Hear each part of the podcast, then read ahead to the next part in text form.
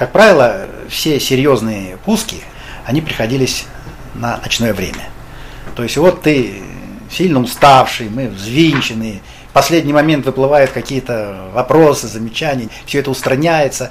Наконец вот подошел этот момент, происходят определенные команды, значит, мы, естественно, не видим, поскольку оборудование включается откуда-нибудь центрального, допустим, счета управления, или с блочного счета управления, а ты стоишь рядом, ну, допустим, с блочным трансформатором.